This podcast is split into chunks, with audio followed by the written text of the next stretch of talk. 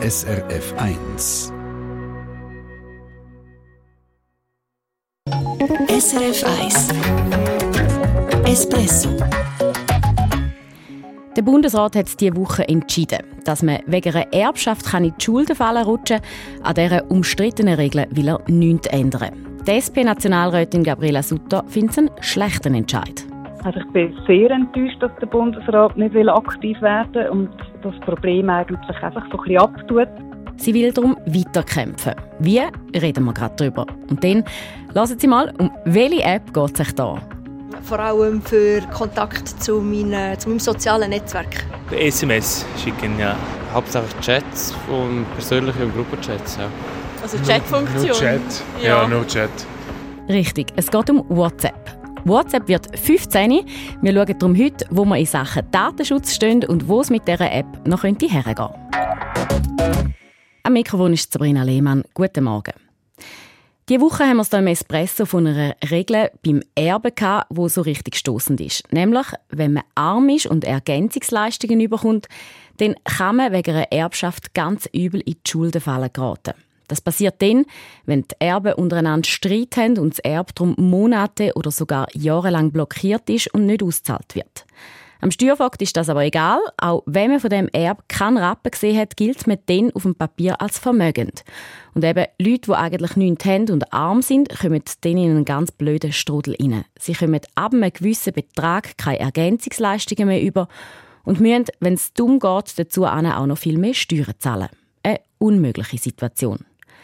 Wo die Aargauer Nationalrätin Gabriela Sutter von der SP bei uns im Espresso von dem gehört hat, ist für sie klar gewesen, das muss sich ändern. Und sie hat beim Bundesrat angeklopft mit einem Vorstoß. Das hat sie uns diese Woche gesagt. Ihren Vorschlag? Dass man in einem solchen Fall, also im Fall von, von blockierter Erbschaft, in einer Übergangsphase dann weiterhin könnte Ergänzungsleistungen beziehen und dass man die dann zurückzahlt, sobald die Erbschaft verteilt worden ist. Ein betroffener Espresso-Hörer, der genau wegen dieser Regel seit bald zehn Jahren finanziell am Abgrund steht, hat es kaum glauben, dass es für Betroffene wie ihn jetzt Hilfe gibt aus der Politik. Als ich das erfahre, das hat mich doch sehr bewegt, weil eigentlich niemand einem das recht glaubt, so im, im, im Alltag. Durchschnittsbürger kann das erstens fast nicht fassen. Und zweitens äh, hat es bis jetzt auch niemand so wirklich interessiert. Der Bundesrat hat den Vorstoß von Gabriela Sutter am Mittwoch besprochen und er will nichts ändern, hat mir Yvonne Hafner vom Espresso-Team vor der Sendung erzählt. Nein, er will die umstrittene Erbschaftsregeln nicht anpassen. Es ist am Bundesrat zwar offenbar bewusst, dass es für Betroffene wie der Mann, den wir vorher gehört haben, sehr schwierig kann werden Er findet aber, das seien Einzelfälle und für die in Anführungszeichen wenigen Fälle findet er es offenbar zu aufwendig, die Regeln zu ändern. Insbesondere, weil man dafür müsste das Gesetz anpassen müsste. Ich kann mir vorstellen, das tönt jetzt für alle die Leute, die ausgerechnet wegen dem Erbe in die Schuldenfalle hineingeraten sind, ziemlich zynisch. Ja, das kann ich auch verstehen, besonders, weil der Bundesrat ja eben einerseits sagt, es seien Einzelfälle, aber andererseits schreibt er auch, es gäbe mit so einer neuen Regel viel mehr Aufwand für die Behörden. Man müsste nämlich von den Betroffenen nachträglich die Ergänzungsleistungen zurückfordern, wenn sie die Erbschaft tatsächlich überkommen. Und das passt für mich irgendwie gar nicht zusammen, wenn es wirklich so wenig Betroffene gäbe, wie der Bundesrat meint, dann wäre das ja auch kein so grosser Aufwand für die Behörden. Hm. Und was sagt die Nationalrätin Gabriela Sutter zu dem Entscheid vom Bundesrat? Sie hat mir gesagt, die Reaktion zeige für sie, dass der Bundesrat das Problem nicht wirklich ernst nimmt. Also ich bin sehr enttäuscht, dass der Bundesrat nicht will aktiv werden will und das Problem eigentlich einfach so ein bisschen abtut und will stehen.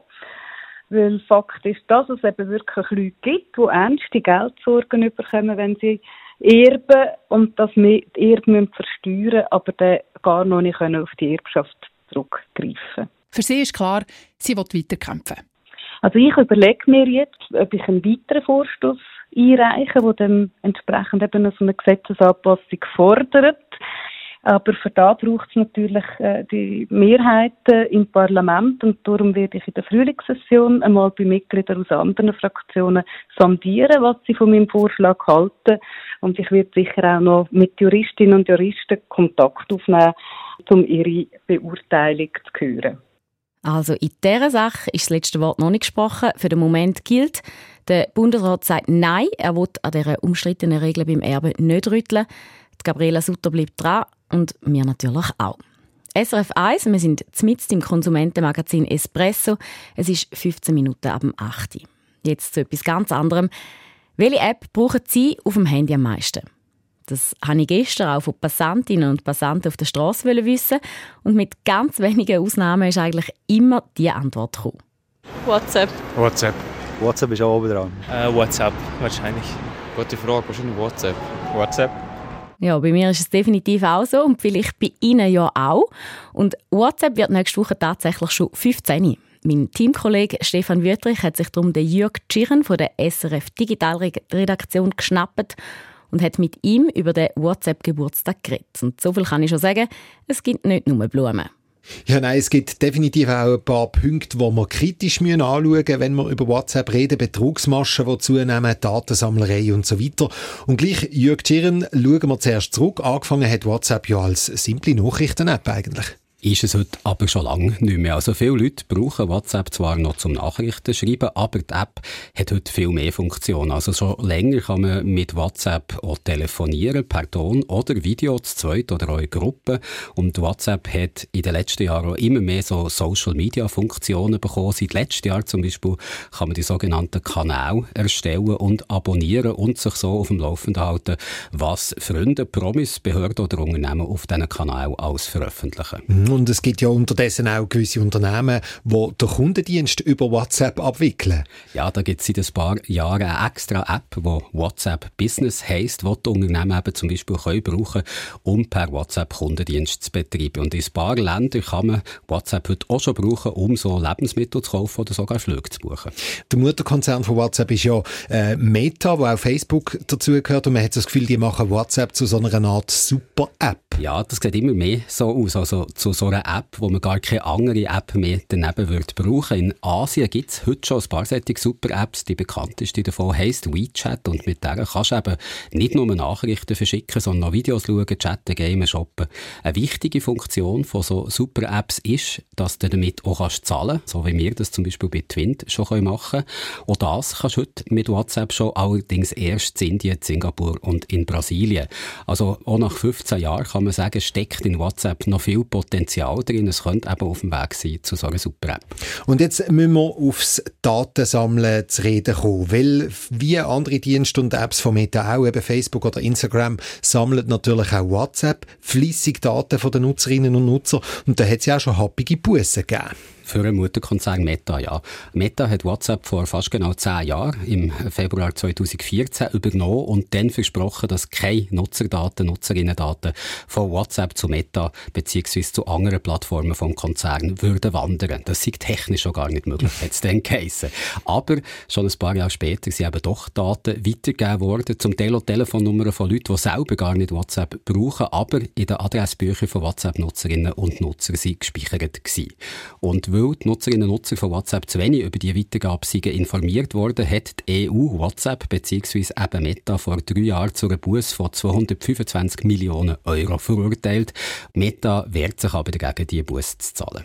Also Telefonnummern werden gesammelt und weitergegeben und viele Leute sind ja überzeugt, auch das, was man in den WhatsApp-Chats sich hier und her schreibt, liest irgendjemand mit. Da sagst du aber, nein, das geht nicht. Ja, das geht wirklich nicht. Seit 2016 sind die Nachrichten bei WhatsApp WhatsApp nämlich von Ende zu Ende verschlüsselt. Das heisst, nur die beiden Personen oder auch Gruppen, die miteinander schreiben oder telefonieren, die können mitlesen, mitlosen, mitschauen. Die dazwischen, also WhatsApp, die können das nicht. Verschiedene Organisationen haben die Verschlüsselung schon getestet und WhatsApp dabei eigentlich immer gute Noten gegeben. Und sind wir ehrlich, auch wenn man sich vielleicht würde eine Alternative wünschen, weil man allenfalls ein bisschen Zweifel hat, meine Erfahrung ist, ganz an WhatsApp vorbei kommt man fast nicht mehr. Nein, kommt man wirklich nicht, weil einfach viele Leute trotzdem nur bei WhatsApp wirst verwutschen, weil die so viele Nutzerinnen und Nutzer haben. Dabei gibt es schon gute Alternativen. Da zählen sicher Signal dazu, wo die gleiche Verschlüsselung benutzt wie WhatsApp. Oder auch Threema, eine App, die aus der Schweiz kommt. Beide können mehr oder weniger das Gleiche wie WhatsApp, also verschlüsselte Textnachrichten, Telefonie, Videotelefonie. Aber sie haben halt nur einen Bruchteil der Nutzerinnen und Nutzer. Also WhatsApp wird 15 und jetzt zum Schluss, Jörg Tschirren, müssen wir noch auf etwas anderes zu reden kommen. In letzter Zeit haben nämlich auch Betrügereien via WhatsApp zugenommen. Wir erinnern uns zum Beispiel Beispiel im Herbst letztes Jahr die Fake-Job-Inserate, wo Leute zum Teil viel Geld verloren haben. Auch wir haben dann darüber berichtet und WhatsApp bzw. Meta, die haben unsere Fragen dort mal schlicht nicht beantwortet. Man hat so das Gefühl, das ist denen eigentlich recht wurscht. Also man kann sagen, WhatsApp hat da zwei Probleme, wenn es um die Betrugsversuche geht. Erstens ist die Kommunikation eben, wie gesagt, von Ende zu Ende verschlüsselt. Das heißt, WhatsApp bekommt von diesen Betrugsversuchen in der Regel selber gar nichts mit. Nutzerinnen und Nutzer müssen die zuerst mal melden. Und das zweite Problem, wie wir schon gesagt haben, weltweit hat WhatsApp fast drei Milliarden Nutzerinnen und Nutzer. Das ist zu viel, als dass das noch wirklich genau könnte kontrollieren. Das soll jetzt aber keine Entschuldigung sein für WhatsApp bzw. der Mutterkonzern Meta dahinter. Meta hat hat nicht nur bei WhatsApp, auch bei Facebook oder Instagram das Wachstum von der Plattform immer über die Sicherheit der Nutzerinnen und Nutzer gestellt. Äh, vom riesigen Umsatz, den Meta macht, allein im letzten Jahr sind das 40 äh, Milliarden Dollar gewesen. Von diesem riesigen Umsatz stecken sie eigentlich nur einen Bruchteil in der Kontrolle der Inhalt. Und ja, was du auch hast gesagt, sie stecken auch nur einen Bruchteil in Kommunikation mit Journalistinnen Journalisten oder im Publikum in Ländern wie der Schweiz. Eine Erfahrung, die ich jetzt muss sagen, die ich in den letzten 15 Jahren auch schon ein paar Mal machen musste. Mm, ich auch, sagt der Jörg Tschirren von der SRF Digital Redaktion. Uns vom Espresso gibt es nächste Woche wieder, nicht via WhatsApp-Sprachnachricht, sondern ganz normal am Radio oder überall, wo es Podcasts gibt. SRF 1 Espresso Eine Sendung von SRF 1. Mehr Informationen und Podcasts auf srf1.ch.